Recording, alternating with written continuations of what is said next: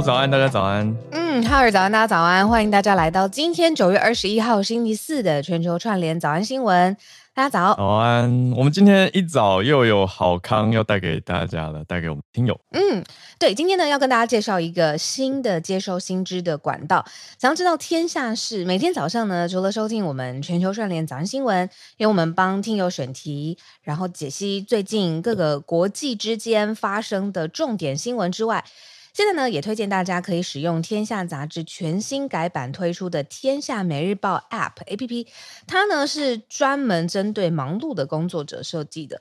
那现在当然资讯爆炸嘛，那它就整理了八大全球正经产业重点，不失焦，也不让你钻牛角尖，给你刚刚好的深度，轻松掌握全世界的最新动态。这个 App 还有一个不能不提的亮点，就是它一个最新功能叫做国际新闻扫描，有什么特别？结合了人工智慧 AI 技术，怎么做到呢？它每天清晨五点，竟然比我们还早，就会帮读者扫描全球重要的新闻平台，用的就是天下编辑花了一年多时间训练的 AI 机器人哦。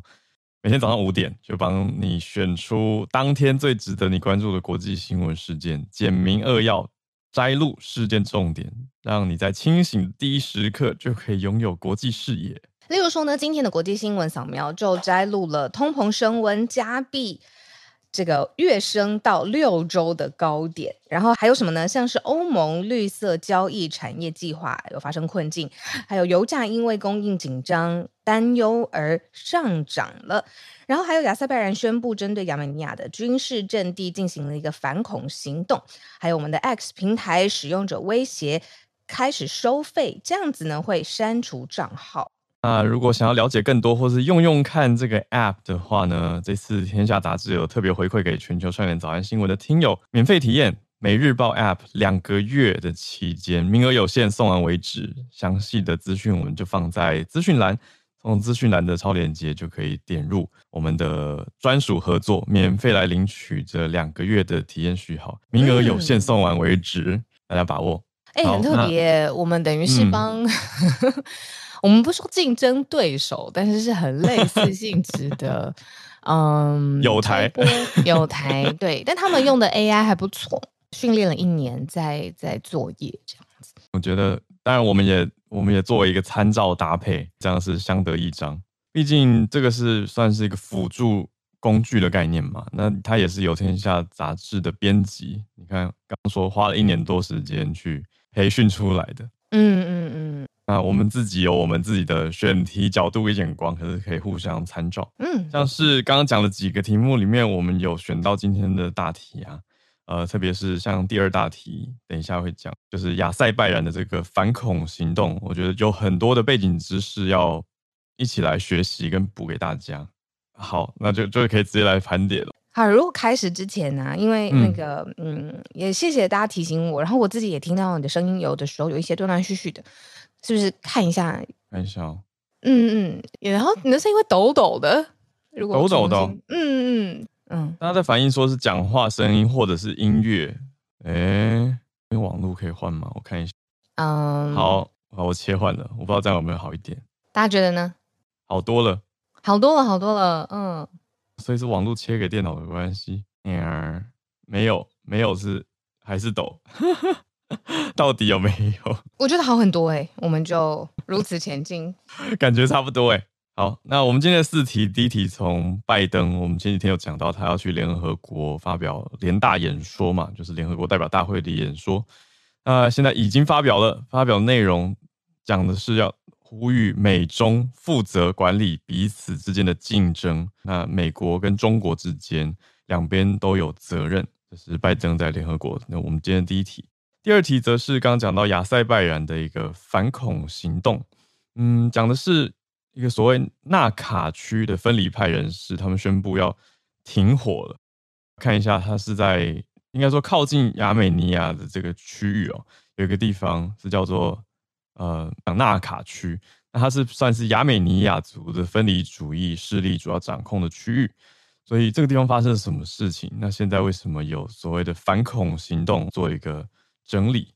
那现在在这个区域当然是也比较紧张一些。第二个题目，第三题则是讲到波兰，波兰他们要检视自己的签证问题，尤其是波兰可以发申根签证嘛。那申根签证如果变成一个移民只要付钱就可以拿得到的东西，就被波兰的在野党批评了。那在野党用的词也是蛮重的，说这是二十一世纪最大的丑闻啊。我们来了解一下到底是怎么回事。最后一题则是马斯克他的相关公司 Neuralink，我们提过这个公司几次，讲的就是说，诶，人类如果可以透过一个神经网络去保存自己的大脑意识的时候，或者是大脑晶片，这个新创公司它可以帮助到多少的人？可是你是不是要经过一些临床的人类实验呢？现在他们招收了第一次的人类临床实验受试者。嗯，特别的一个技术相关，也是科技商业体。我们先从拜登开始讲起。嗯，第七十八届呢联合国大会呢，其实呃，拜登在上面有一个辩论演说，一共呢，他给的演说有二十八分钟的时间。在前半段的地方呢，他就点出了现在全世界都其实共同面对的几个难题，包括了像是 AI 发展带来的挑战。那他当然。也没有忘记，也呼吁国际社会应该要特别注意现在还在进行式当中的乌俄的战争。但是呢，等到这个演说的后半段呢，他就开始提到美中之间的威胁。他认为说，其实呃，美国现在在做的事情没有要围堵任何的国家，他在做的事情呢是打造多边的伙伴关系。因此呢，他说他其实认为。美国一直在做的是用非常负责任的角度在管理美中之间的关系，要防止这个竞争进一步的上升，演变成为冲突，而不是硬是要跟中国脱钩。我们一直在那个国际新闻当中可以看到 decoupling，就是 couple decoupling，然后他就是就要跟中国完全的断开关系。他说没有，他是要只是负责任的在管理。美中之间的竞争关系，不要让它进一步的上升。那这个反而变成是他的演说后半段的一个重点演说主轴。可是呢，很特别的事情是在上一次同一个场合、同一个时间点，他有在联合国大会上面提到了台湾。那个时候呢，刚好是裴洛西来台后，那就是。在力度上面，当然台湾也在呃联大上面被拜登提起，这个意义是特别的。那只是今年在呃他的演说的后半段，拜登讲的更多的是美中之间，呃希望可以负责任的把这个风险去掉。这个风险指的是什么呢？就是竞争一直一直白热化，不断的更激烈、更激烈，变成了军事上面的冲突。那这个是美国。这一次在联大会议当中，最希望避免的、呃，美中之间最后的版本，所以这个是、呃，拜登在这个国际的场合当中，他心头最在意的事情。对，因为回头想，去年就是大概去年九月这个时候，嗯，比较明显嘛，因为他直接在拜登直接在大会上面就讲到台海了，可是今年却比较着重在美中，那也有比较特别的是说，今年还有提到人工智慧的发展所带来的挑战，也列在这次拜登他的主轴之一。那在前半有提到这些未来世界的挑战啊，然后呼吁国际社会共同面对战争、气候等等。那后半就是主要在讲提到很多因素，包括了小鹿刚说的 decoupling，不是要跟中国脱开，可是是要 de-risking 啊，去掉风险啊。美国有几个主题还在继续提，就想说。航行自由，还有公平经济规则的秩序等，反对的是禁逼与恫吓。De-risking 算是一个新词吧，我们可以来谈一下这个词。嗯，有点像是外交新词汇。Risk 概念就是说，对，De-risking 就是我没有要跟你没有要跟你切开，We're not decoupling，but、嗯、we're de-risking，就是我们做的这些事情都是为了要降低跟你合作，还有跟你周边这个地缘政治的一些风险。所以才做出这些行动，就、嗯、像是一个外交上面的原因跟说法，那是算你说英文的外交圈在讲说，要让北京去相信西方没有要完全切断跟中国的经贸关系的新词汇。嗯、我觉得完全很有感，因为回应到我们之前常提到的欧洲，一直在看他们跟中国之间的关系，那是一种 de-risking。对，那很特别的就是说，他反而是在这个场合把跟中国的关系也。嗯、刻画得更清楚了。因为外界都会说，哇，这个是那种科技热战啊，从商业，然后你知道之前的各种关税的壁垒，呃，贸易战，然后到科技战、资讯战，然后各式各样都觉得再下一步就是军事战了。但是这个时候，拜登他很特别的把这一条线画得很清楚，他没有任何意愿继续上升，不想要走任何有风险的道路。那他就是希望说，哎，这个我们两个国家其实都要有责任，把之间的竞争关系啊、管理得更好。就是说，在可控的范围之内，爱爱怎么竞争，搞不好还会刺激出更好的。嗯，产品啊，更好的思维啊，可是现在就是世界也不希望有看到，你知道这么大的两强，然后硬碰硬，这个是我从拜登的演讲当中得到的讯息。嗯嗯，小鹿，我想要去做一件事情，就是我听了聊天室大家的建议，我发现有可能是因为我没有更新 Clubhouse，嗯，所以好，我现在去更新，马上回来，行，没问题，可以吗？大家可以等我吗？可以可以，我等你回来第二题。刚刚我们看一下那个亚塞拜然这题，好，好，那我去更新哦。那我们等下就从第二题接。啊，我们第二题很特别，特别要讲亚塞拜然，他在俄罗斯正下方，然后在土耳其的东方这样子。那呃，我们每次在讲亚塞拜然的时候，跟亚美尼亚，然后伊朗啊这一带的区域的故事，我们非常非常少讲。那更特别的事情是呢，我们要讲这一次的地方是亚美尼亚。分离主义有掌控一区，它的名字很长哦，叫做纳戈尔诺卡拉巴赫地区，它就卡在亚塞拜然跟亚美尼亚的中中间啊，靠近亚塞拜然这边，嗯，然后中间还卡了一个阿尔察赫共和国，所以我们中间呢，今天要讲的就是这个纳戈尔诺卡拉巴赫地区，好，嗯嗯，对，纳卡区就是我们刚刚讲的纳卡区，百分。这样让大家听感都比较好，因为刚刚的情况是有些人听很正常，有些人听会抖，所以我觉得不想要让有的人听一直觉得怪怪的。好，那处理好就好了。啊，我们讲到这个纳卡区，嗯，呃，有所谓的分离派人士，那他们是比较倾向哪里呢？他们是比较倾向亚美尼亚，嗯，呃，那亚美尼亚就是我们说它的呃亚塞拜然的西边嘛，直接接近邻国。嗯嗯好，那虽然说它的位置是又在小鹿刚讲那个阿尔察赫共和国里面，嗯，所以是蛮尴尬的一个位置，嗯，可是现在的状态是什么呢？现在就是纳卡区，嗯，直接用简称了。这个地方的分离派人士，他就直接跟亚塞拜然来一起宣布说停止敌对的行动，所以意思是亚塞拜然的军队昨天在纳卡区发起的一个所谓反恐行动结束，就是。亚塞拜然本来在这个地方要反制这里的分离主义分子，嗯，就觉得你们不要再这样子，呃，发起所谓的恐怖行动了，嗯，可是也停火了，也停止了，嗯，那这个地方所谓纳卡区，它主要居居住的是亚美尼亚裔的人嘛，所以才有所谓的亚美尼亚分离分子、分离主义。那已经几十年了，这个地方的分离势力跟亚塞拜然的当局都是常常为了这个地方的领土争议不断啊，嗯，所以。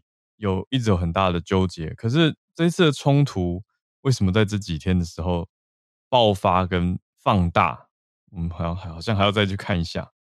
嗯，这次我们掌握到的讯息比较像是一方宣布停火，另外一方面他们的军事行动也就停止了。那这个对于然后任何军事对峙上面来说，就是他。不愿意再敌对下去了嘛？可是，嗯、呃，为什么最先开始会有这种啊非常紧张紧绷的时刻？好像是不是要发生什么？嗯，你要长期的军事冲突？那这个还要再掌握。但是我们现在看到的事情是，至少在这个地区，两方都不会想要再继续前进。嗯嗯，对啊，这个所谓反恐作战，呃，我们我们之前我印象中是我们在早安新闻有提过。一些亚美尼亚哦，亚美尼亚在西边过去是土耳其，嗯，嗯，所以让大家地理位置稍微有一个相对哦。可是今天我们把主轴还是拉回在亚塞拜然跟亚美尼亚之间。那我们讲到这个，这一次是所谓的反恐行动是怎么样呢？我们看到的是几个小时之前，呃，巴库也就是亚塞拜然的首都这边当局在指控说。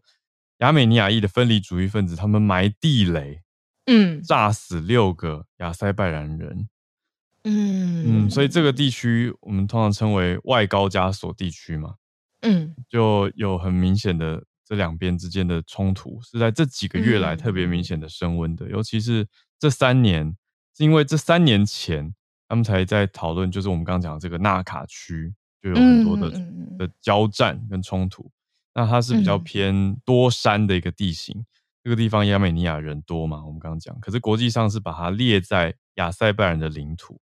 嗯，是因为亚美尼亚裔的人多，他们也一直觉得内心归属是偏向亚美尼亚的，所以就有这样子的一个冲突。可是意思就是亚塞拜然国防部他也出动了一些军队啊，要来处理这个所谓你看呃地雷的事件等等，还有这些前线要做高精准武器的打击去攻击。那过去这这个地方也已经不是第一次这样交战了，在一九九零年代跟二零二零年，其实就是刚刚讲的三年前。嗯嗯嗯，嗯其实你如果放大来看，就是亚塞拜然跟亚美尼亚过去敌对，其实快三十多年的时间了。嗯，那中间一直有一个调停的角色，其实是俄罗斯，他当然有自己的盘算，但是因为乌俄战争之后嘛，当然俄罗斯自顾不暇，所以最近。切入这个调停者，希望他们互相有和平的协议啊，或者是呃互相保护的条约的角色是美国。美国就等于在这个地区的，嗯、你说没有一个和事佬的这个权力真空的时候，他又踏进来，希望呢呃两方亚塞拜然跟亚美尼亚可以有正式的和平的上面的签署。那所以就有很特别，这是美俄之间又有自己的盘算。原来在这边最有影响力的是俄罗斯，但是他的。自己的事情忙不好，他忙不完，嗯，他影响力削弱，美国就一脚踏进来，我觉得这个很有趣，很无奈吧？就看到好像美国跟俄国在这个别的国家的冲突之间各有算盘，就在我们面面前打着算盘的概念，嗯，好像一直都是这个样子。是啦，可是看到别人这样的时候，又会忍不住 会想到自己，就会有一点抖了一下。哦，那这边讲说美俄各有算盘，那的确，俄国现在看起来在这个议题上面有点顾不及。俄国的位置以地理方位来说，它是比较贴近亚塞拜然的嘛，啊，就是算是亚塞拜然北边直接接壤俄罗斯。但是，嗯，嗯，曾经我们看到的是，美国在这当中是支持呃亚美尼亚，美国有跟亚美尼亚一起办过联合军演，所以看起来亚美尼亚之前跟俄国走的比较近，可是后来又改成。投向美国的怀抱的的合作啦，不能直接讲怀抱，而是说合作。所以大家也是一直在看说，哎，美俄到底各自在这中间打什么样的算盘呢？另外，欧盟在这边则是一直在敦促说，要避免用粗暴而且刺耳的言辞，嗯，也也想要帮忙斡旋呐。欧盟在这边看起来是想要帮忙磋商斡旋双亚之间的和平谈判。嗯，三十多年来的一个敌对关系。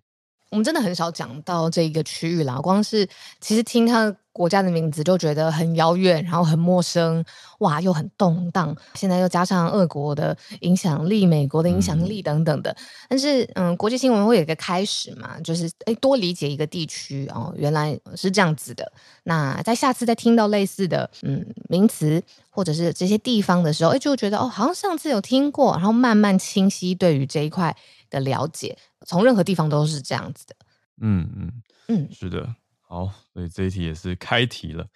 那么我们来到第三题啦，还是在欧洲，不过稍微再往西边一点过去，来到了波兰。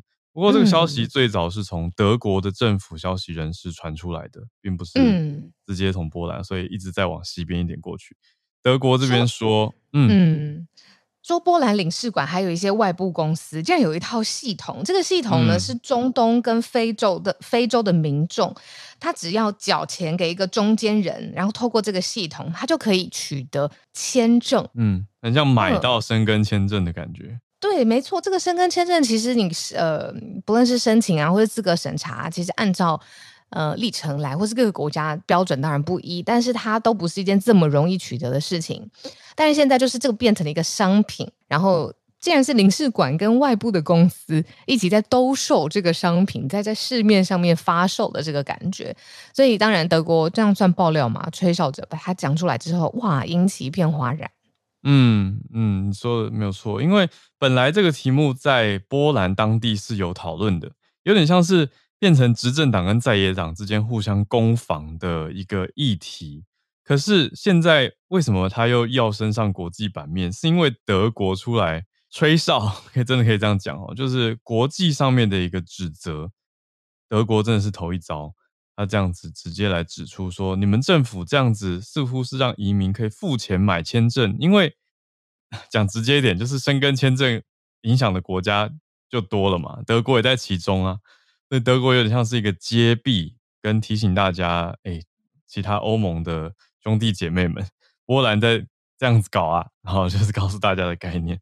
那结果就变成了，你看我们今天也是国际选题把它选进来，注意到这件事情，嗯，嗯，那算是一种丑闻。那官方的说法比较美化，嗯、就是说这是缺乏充分合作，意思就是有误会。嗯，太轻描淡写了，我也觉得这事情很大哎、欸。嗯，对，因为，他说，嗯，数、嗯、字恐怕。二十五万张，跟我也是看这个，对啊，跟他们自己说，大概是呃，大家买到大概数百张，这个数字悬殊太大了，就很像是 二十五万人，就是，就是有一种当局很修饰。你你刚才讲算偏直白了，你说买到了数百张，他们的说法是说有数百张波兰工作签有牵涉到这个计划，就是很很迂回啦。可是反对党打得很凶，反对党在野党只说。实际数字可能高达二十五万，蛮多的冲击。对，如果如果如果我们用最高标讲说有二十五万可疑的申根签证，这些人进到了欧盟，那就是像是一个破口啊。嗯嗯，而且也觉得这个差距很大，就会觉得你当局，我不知道为什么，你看两个数字摆在面前，你就会觉得这两个数字搞不好都不是真的，但是铁定数百张那个数字太低。我懂你意思，就是我们认知会被拉到。对啊，就会觉得，嗯、呃，可能没有到二十五万那么多，可是也有、嗯、也有个不止几百，也许有上千吧，铁定不止。但其实都是都是一篇问号吧。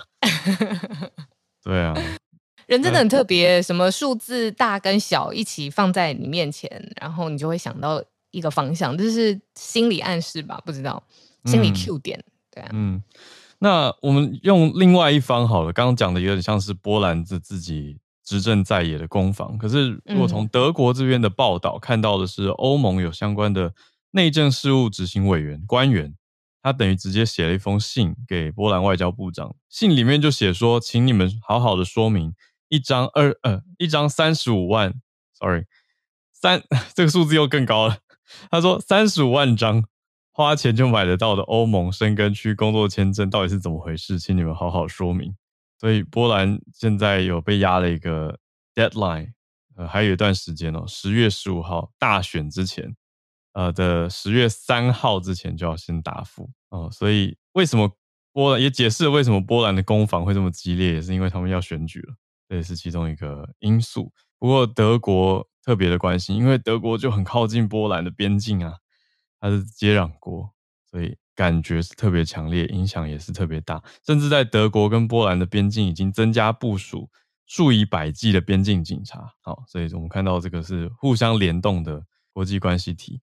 嗯，那我们来到第四题，我很有兴趣的脑机界面 Neuralink。嗯，这个题目真的是让人有点又有兴趣又害怕哦。那现在他们的新进展是什么呢？这家公司第一次招募了人类的临床实验受试者。哇！已经获准了。对，我们赶快来了解一下细节到底有多细，真的是要把晶片植到大脑了吗？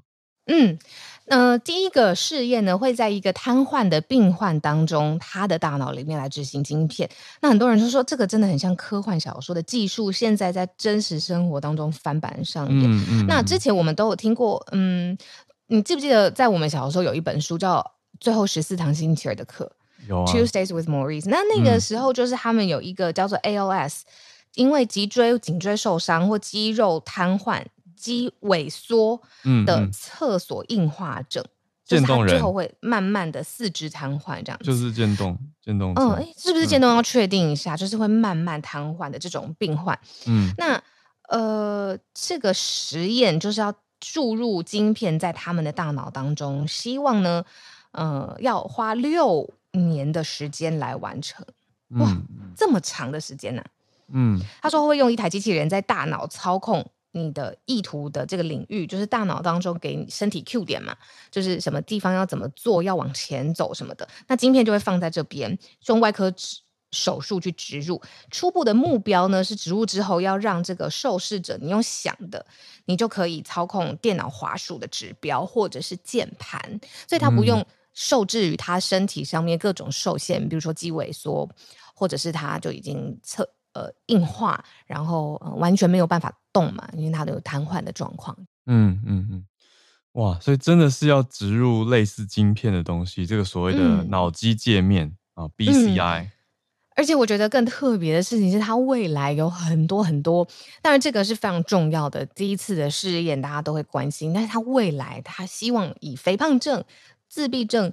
忧郁症还有精神分裂症这些，从脑区开始可以做介入，用晶片去改变它的电流 Q 点的这种啊，他都有野心想要做完。嗯嗯，对我刚才快速确认一下，ALS 的确是渐冻症，没有错。嗯嗯嗯，那可是现在呃比较不清楚的是，因为他们已经公告说要招募了嘛，但是这个招募其实要经过要通过 FDA 的核可。就是美国的食药署，或者我们讲食品药物管理局，嗯，那他们之前本来是说 Neuralink 申请，所以想要有十个病患来植入，可是 FDA 有提出一些安全的疑虑，所以希望可以减少病患数，但最后并没有明确的知道 FDA 核准了多少人，但是概念上应该就是十位以内啦。好，那实际上都要在等 Neuralink 他们对外之后公布。我们才可以知道他们这一次这一波实验的状态了。那就像小鹿刚讲的，这个实验是期程还蛮长的，还要六年才会全部完成。嗯嗯嗯。如果你是嗯 ALS 嗯患者的家属，你会愿意让他去假设报名或者是尝试这个新的技术吗？我刚刚在自己这样子想这个问题。你会吗？你觉得？嗯，我会很纠结。我当然很希望可以有改变，啊、或者是其他更沟通的机会。对，嗯，本人的意识我也很想要，就是跟他确认他会不会想要，嗯、怎么确认的不知道。嗯，风险上我会非常纠结。嗯，要看这个情节，不是情节，啊、就是对他病症严重程度嘛。对，对啊、嗯，如果已经比较严重，可能很难沟通跟示意。可是如果还可以沟通示意的话，应该是。可以直接征求讨论的，嗯嗯嗯嗯，不过就像你说的那个风险，还是会让人担心，嗯嗯，就是太多，大家会想到说啊，万一怎样怎样，万一植入了以后，哎，什么电流啊，影响啊，影响大脑啊，会不会不好啊，等等的。可是又会觉得是一个潜在的机会，好像可以让这个患者他有更多的沟通可能性。还可以，你说操作其他的设备来创作，甚至表达自己的想法。嗯嗯嗯嗯，对，所以这真的是很看当事人、当事家庭他们的考量。嗯，假设是 这样讲，当然很不幸，但这个假设是说，假设有一天真的是很不幸、很不幸的事情发生，假设在我先生身上，我猜他会愿意耶，因为一来是跟外界沟通这件事情对他来说非常的重要，二来是。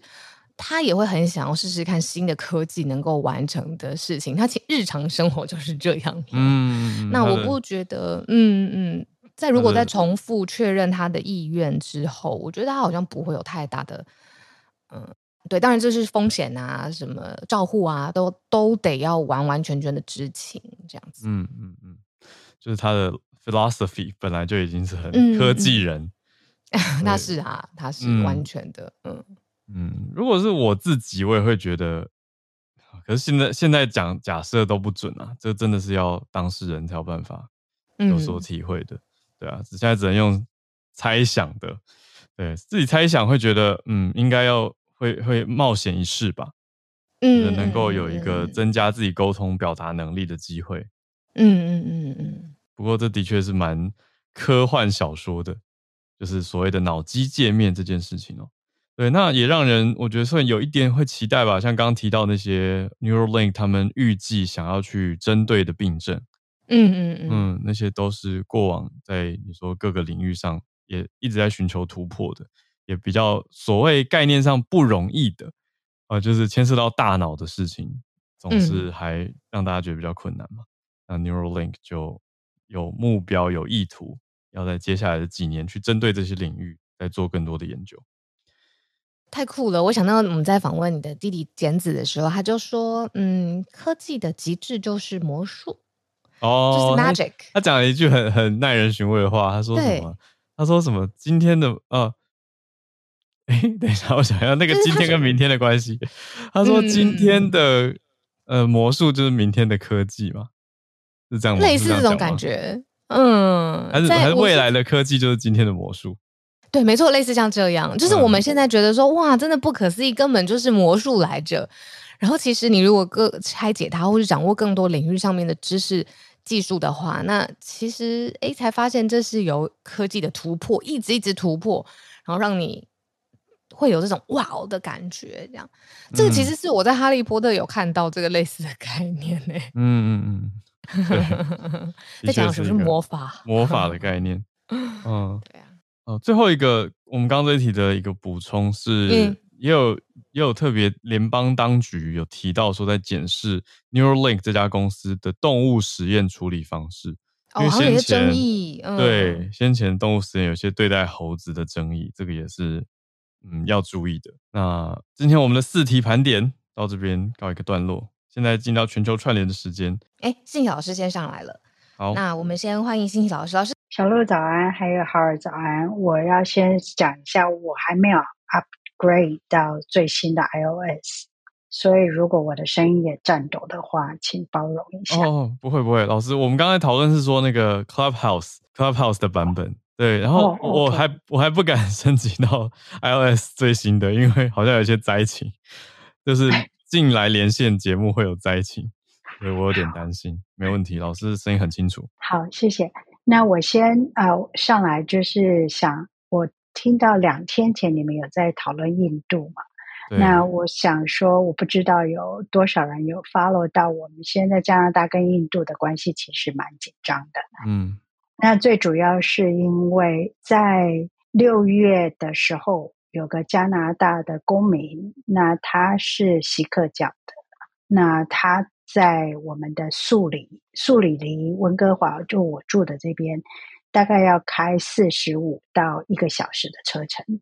那素里住了很多的嗯印度后裔，那在那里六月的时候，这个加拿大公民被离开他的寺庙的时候就被枪杀，有总共是说有三个人，可是他们只有抓到两个人。那枪杀之后呢，大家都一直在猜为什么这个人被枪杀，可是资料保密的非常的完整。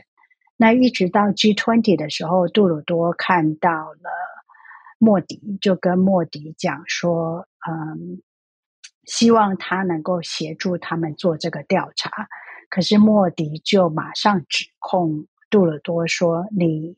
不能一直啊、呃、去庇护一些恐怖分子，嗯，那所以他们的这个的交谈之后呢，杜鲁多在我们的星期一星期一的时候，呃，我们北北美的星期一，他就公布了，就是说，呃，现在他们的调查的结果出来了，是希望，嗯、呃，这两个人是因为跟印度的官方就是政府有关的。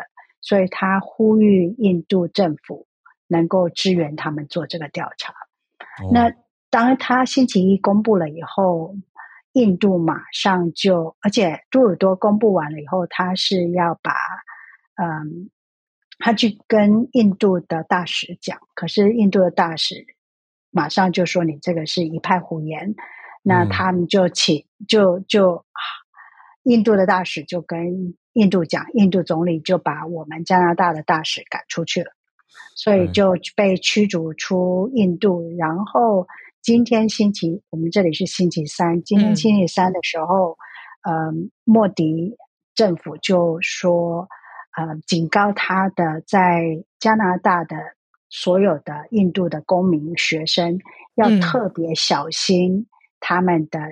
生命安全，因为加拿大政府支持一些在印度的一些恐怖分子，所以这个关系变得非常的紧张，就对了。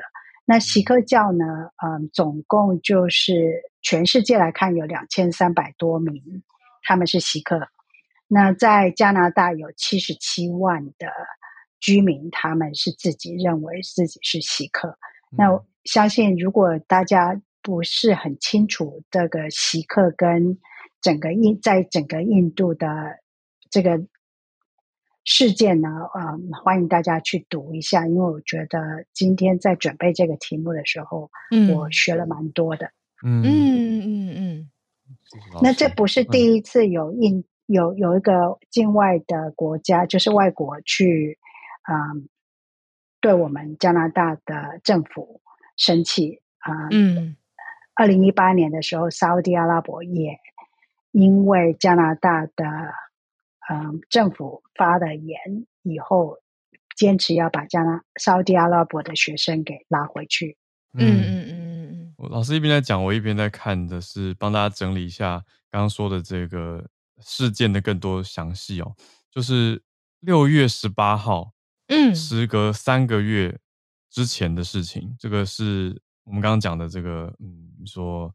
死亡死亡惨案啊、呃、发生的事件，那这位死者四十五岁，他叫做尼贾尔，他就在自己的车上被发现沉尸在车上。可是主要是他的背景让大家去调查，看到说他在呃一九九七年的时候从印度来到加拿大的，他生前是主张说锡克教徒应该在印度北边的旁遮普省建立一个独立的国家。嗯叫做哈利斯坦国。那印度、嗯、印度的角度来说，这就是所谓分离主义嘛，就是哎，你在鼓吹说境内要自己在独立建国一个区域，而且又有宗教色彩，所以印度政府是有宣布过要通缉这个尼加尔的，然后说他是恐怖分子。可是现在的点就是说，经过三个月，杜鲁多他提出来说有可靠的指控，说。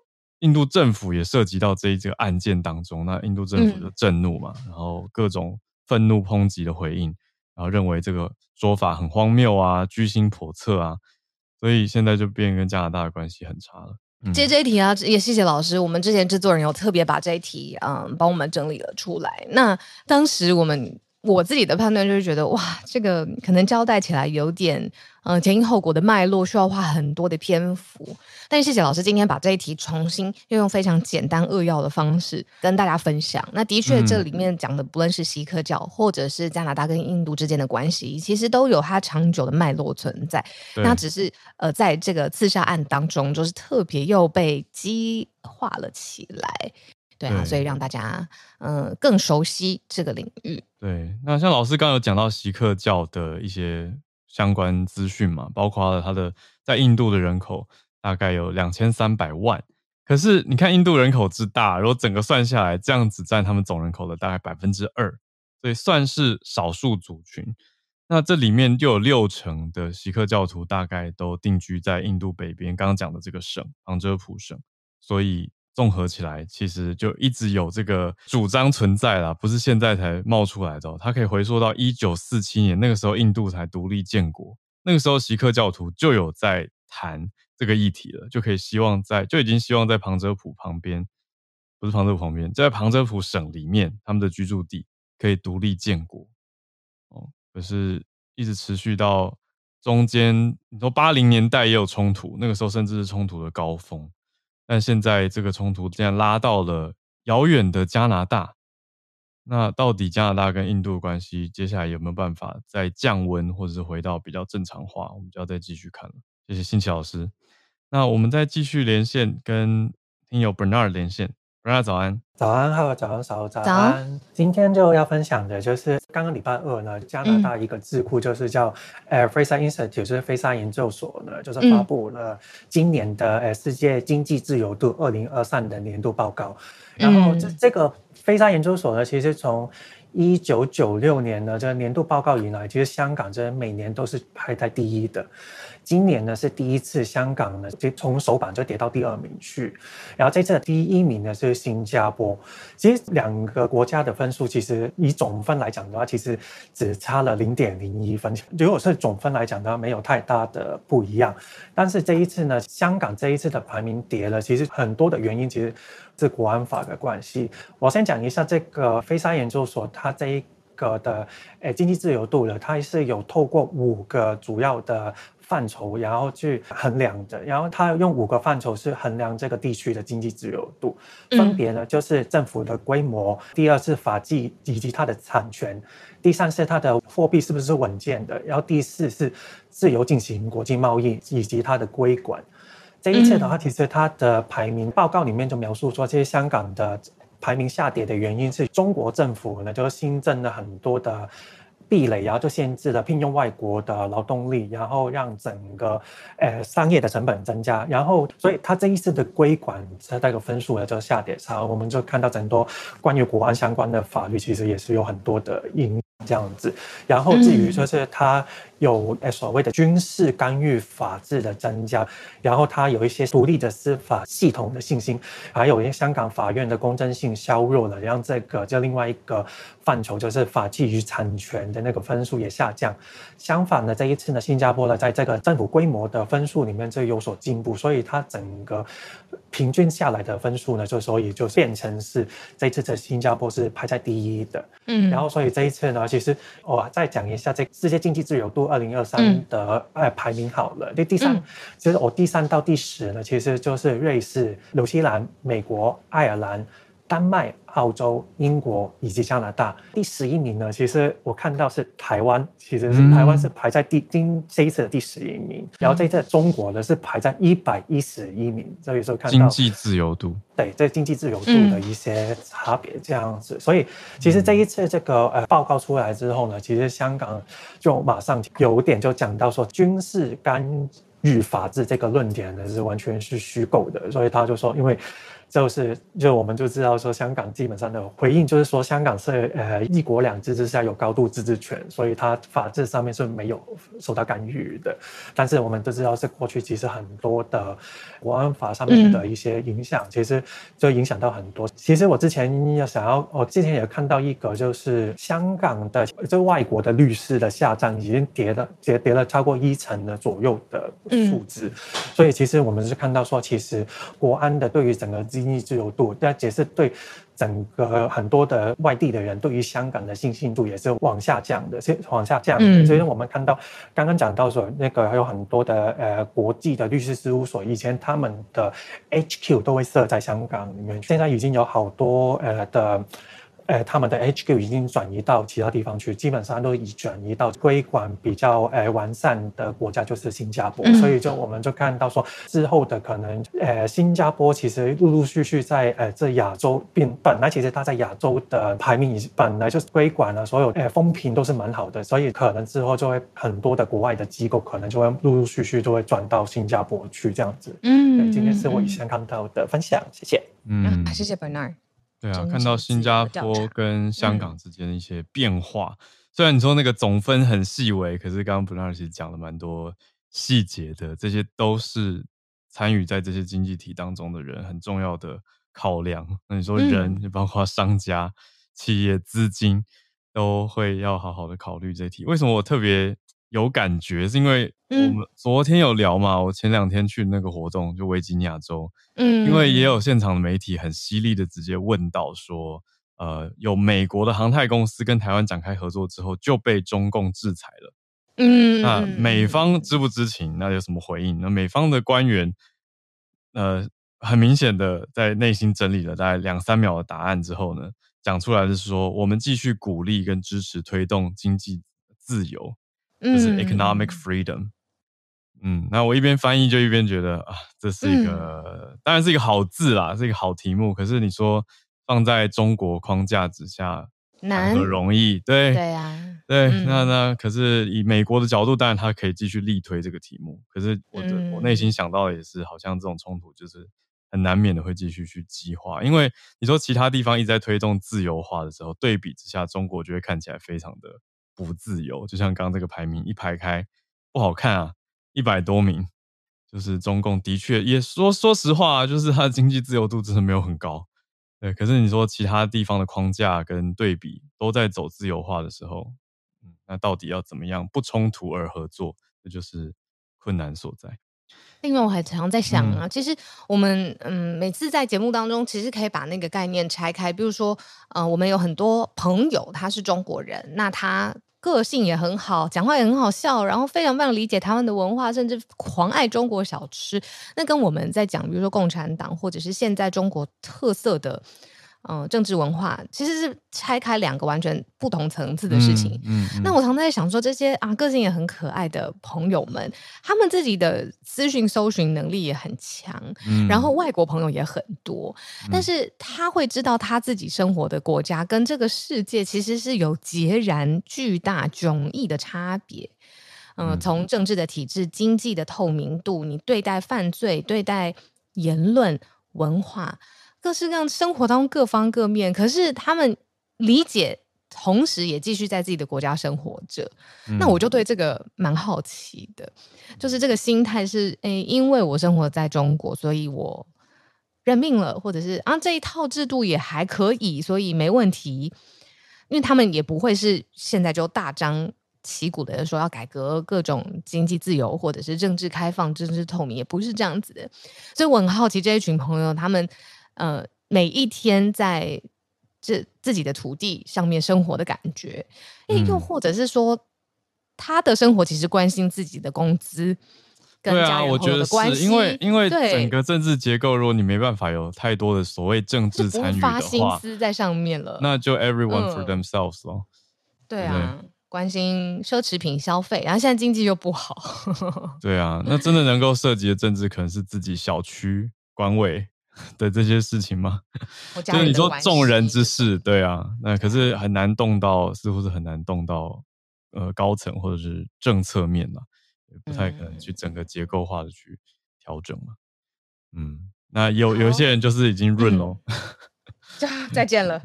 对啊，不同的人生选择，赶快跑了。嗯嗯，好，当然也欢迎各个听友，不管是聊天室或者是在留言给我们，可以告诉我们。你们的想法，好，听听看不同的声音，也是我们节目一直想要做的事情。当然，我们我们用自己的眼光在看这个世界嘛，可是一直想要去听更多不同，也许有我们没有看到跟没有想到的角度。这个就是大家可以在多多交流、多多串联的一件事情。那就希望大家再继续跟我们保持连接啦。我们明天早上八点一样有直播。对，我们八点。呃，明天礼拜五了，嗯、对，然后我们的专题会在下一个星期五跟大家见面。那我们再卖个关子，我觉得非常好听。呃、嗯，是下周五专题会有，嗯、呃，一整集我们聊一个事情，把它聊好。那明天我们还是一样，够神秘，对，够神秘。我觉得蛮好玩的，其实是一个很受访者很活泼啦，他非常理解怎么怎么怎么做访问，Q&A 会好听。有趣的访问经验，嗯嗯嗯嗯，下礼拜再跟大家多讲一点。好，那就明天同一时间我们空中再见喽。嗯，明早见，大家拜拜。